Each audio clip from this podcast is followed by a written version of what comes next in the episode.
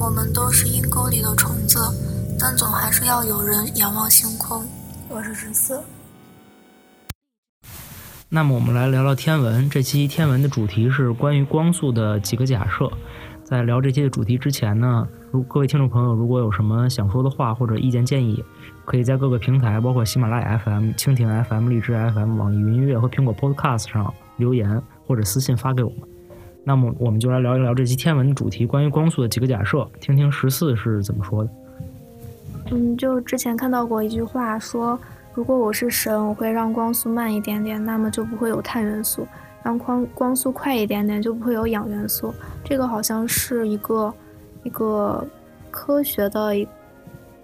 纪录片儿还是什么，就是里面的一句话，好像是吧？我也没看过那个。然后这句话就感觉特别有趣，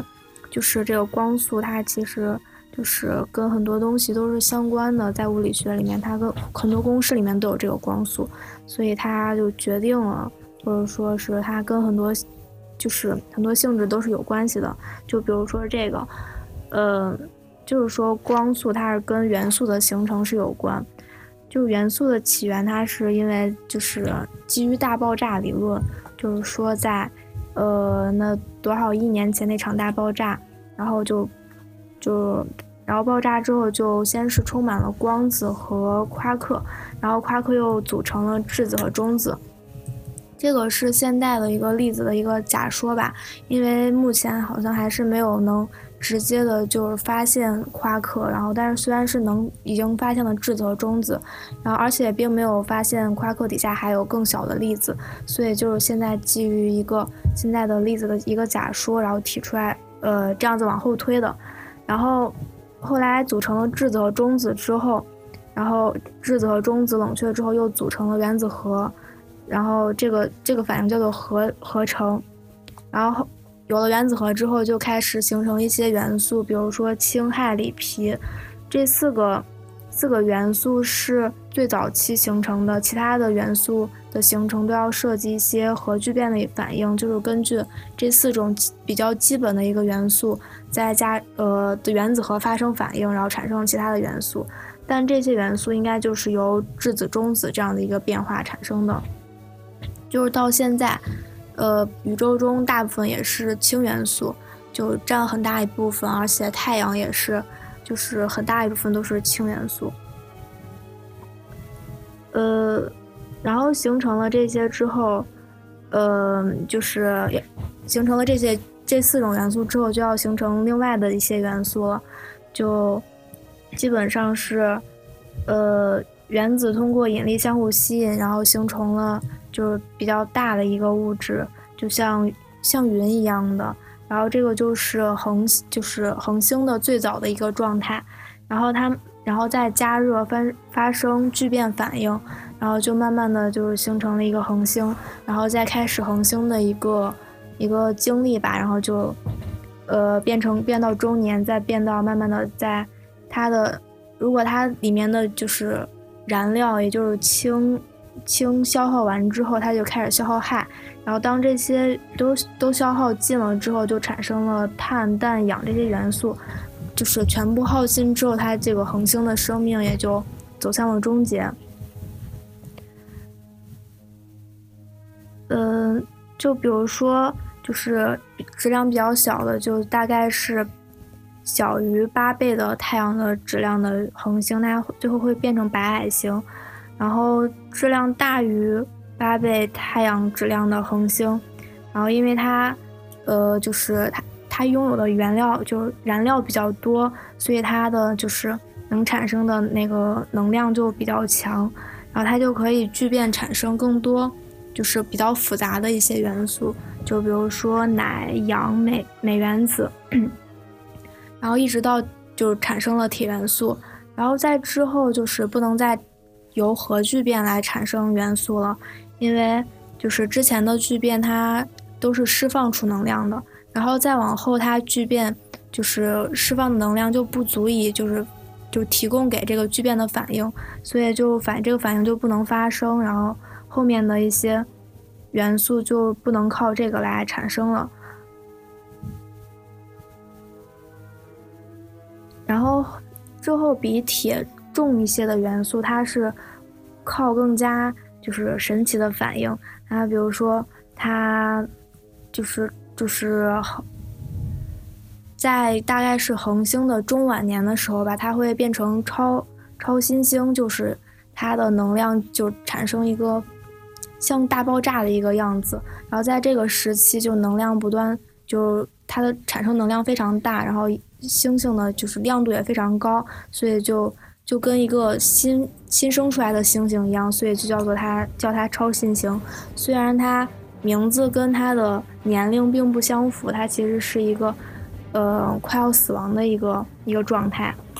然后在这个状态的时候，因为它产生的能量非常大，而且会释放大量的射线，然后在这个时候就会电子跟质子融合产生中子，这样子发生的反应会生成其他的更重的一些的元素。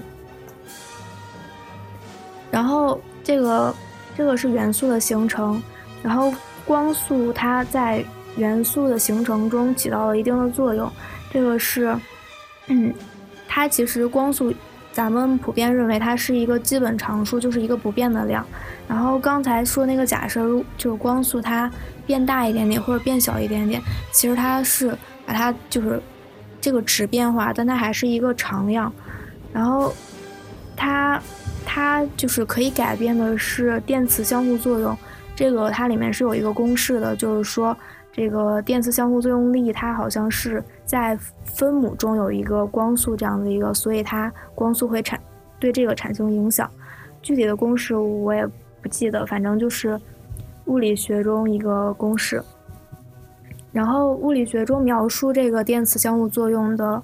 一个名词叫做精细结构常数。嗯，然后就是说要形成某一种元素，这个。精细结结构常数在其中发挥着一定的作用。呃，它这个精细结构常数的值改变了，就会影响元素一个合成。就是说，它这个值如果变化的话，就可能会产生不一样的一个元素。举个例子，比如说，就是碳元素的合成，它是用了三个氦，然后变成了一个碳。呃，我也不知道是不是一个碳，反正就是用三个氦反应之后就生成了碳元素。嗯，然后它，呃，三个氦它这个过程中释放的能量是，呃，恰好基本上等于让它呃让碳原子保持激发态的一个能量。然后也就是说，它这个这样子一个相等的一个状态，就是确保了咱们现在这个自然界中一个碳。碳应应该有的一个浓度，就产生了这么多多的碳元素，然后这个激发态又是由呃碳元素的激发态是由它的精细结构常数决定的，然后又因为这个精细结构常数它跟光速有关，所以光速就控制了就是呃产会产生多少的那个那个碳元素，然后所以它。这个一旦改变的话，然后就这个碳碳可能就就产生的就可能不是碳了，就可能是其他的东西了。而且其实其实这个也不能完完全全就这样看，因为光在物理学中，光速它是跟很多很多就是呃很多物理量都是相关的，所以它光速发生变化了，它就会牵连着很多发生变化。而且这个就是产生这个元素，它并不是只由它这一个精细结构常数确定的，然后它也可能跟其他的很多东西有联系，然后其他的那些东西又跟呃光速有关系，所以这样子，嗯，就可能牵连的东西非常多。所以，嗯，所以一旦光速确定，呃，光速改变的话，然后这个世界可能就不再是这个样子，它会发生很多很多的改变。然后这个是一个改变一点点光速的情况，然后我还看到过一个一个推测，就是说，呃，如果光速变得无限大的话，它是会一个怎样的情况？就是因为现在的光速它是有一个一个速度限制的，就是虽然我们现在看来也挺大的，但是如果它无限大的话，也就是说，嗯，一个行星它在这个位置所发出的光，虽然它离我地球非常远，但是它这个光线可以一瞬间的就到达地球。如果是这样子的话，然后我们就可以看到，就是全天很就几乎所有的星恒星还有星系，我们都是可以看到的，因为它就是光速可以，就是没有在没有限制了，可以一瞬间到达地球。这样子，它就原本的面貌我们就可以看到。因为现在它光速是有一个有一个数字的，所以我们现在看到很多比较远的地方地方的恒星，它都是多少年前、多少万年前发出的光。然后也就是说，我们看到的是它就是很久很久之前的一个状态。然后如果没有了这个限制的话，那我们看到它就是现在的样子。也就是说，很多。很多恒星、很多星系，它现在已经消失了，但我们现在能看到。如果光速就变成无限大的话，那我们就看不到它了。还有就是太阳，太阳它如果光速变得无限大，那么它就就一瞬间太阳的能量就到达了地球。因因为现在是八分钟可能才能到达地球，然后这样子一瞬间到达地球的话，就杀菌作用是非常强的。嗯，还有一个就是，因为现在呃，就是在很远很远的地方，因为宇空间是膨胀的，然后星系又是就是离我们远离的，而且星系它本来就有一个就是运动的速度，所以在非常远的地方的，他们是就是以比光速还大的速度在向我们远离，所以他们发出的光就没有办法到达地球上，所以我们地球上所能看到的。呃，星星发出的光是有限的，所以夜晚是黑的。但如果光速就是变得无限大的话，那么就是到在非常非常远的地方发出的光，在地球上也是能看到的，所以在晚上就也跟白天一样亮。嗯，而且最重要的一点就是，因为光速变得无限大了之后，然后狭义相对论它就是那个洛伦兹公式，就是那个。根号下什么什么一减 v 方除以 c 方那个，因为 c 变得无限大，所以它这个得出来的速度就跟呃普通就是跟低速宏观的这样子一个速度是一样的。也就是说，狭义相对论和广义相对论都不再有效了，整个宇宙学都可以用牛顿定律来解决。这样子对于高中生还是大学生这样子学物理都是非常轻松的一件事情了。还有就是有人提到了那个 E 等于 mc 方，呃，因为光速无限大的话，也就意味着能量会无限大。但是，嗯，这个这个感觉比较神奇，因为反正就是说，有人说是这样子，但也有有有些人就是否定了这个，觉得这个是不太可能的，因为就是如果放出无限大的能量的话，那么就。恒星呀、原原子弹这些东西就会变成什么样，我们也不知道了，所以这个这个有有待讨论。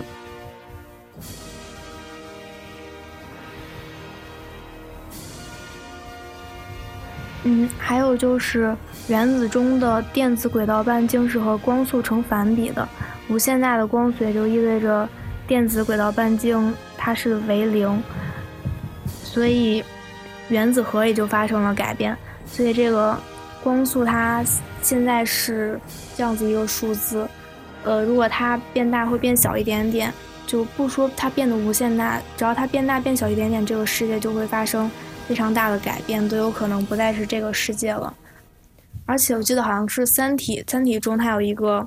一个假设，就是因为不是有降维度吗？就是那个，呃，就是他就是认为他以前。这个宇宙它其实是高维的，然后后来就是不断的用外星人用维度打击，然后把这个维度不断的降到了二维呃三维，最后有可能直接降到了二维。然后再这样子的话，那么光速可能就是发生了改变，也就是说以前的光速可能就并不是这个值。这么说来，就是整个物理学感觉就就就像虚假了的一样了，反正。物理这种东西就感觉在不断的更新，以前认为的东西就是，因为以前觉得牛顿定律它就是最正确的，然后后来又有了相对论，然后再后来也不知道会有什么东西来改变。记得以前我们物理老师就说过，你们现在学的东西，上大学之后就会被推翻，然后在上大学之后，你有可能就未来也会被推翻，所以现在学的又说不定都是伪科学，反正就是觉得非常神奇。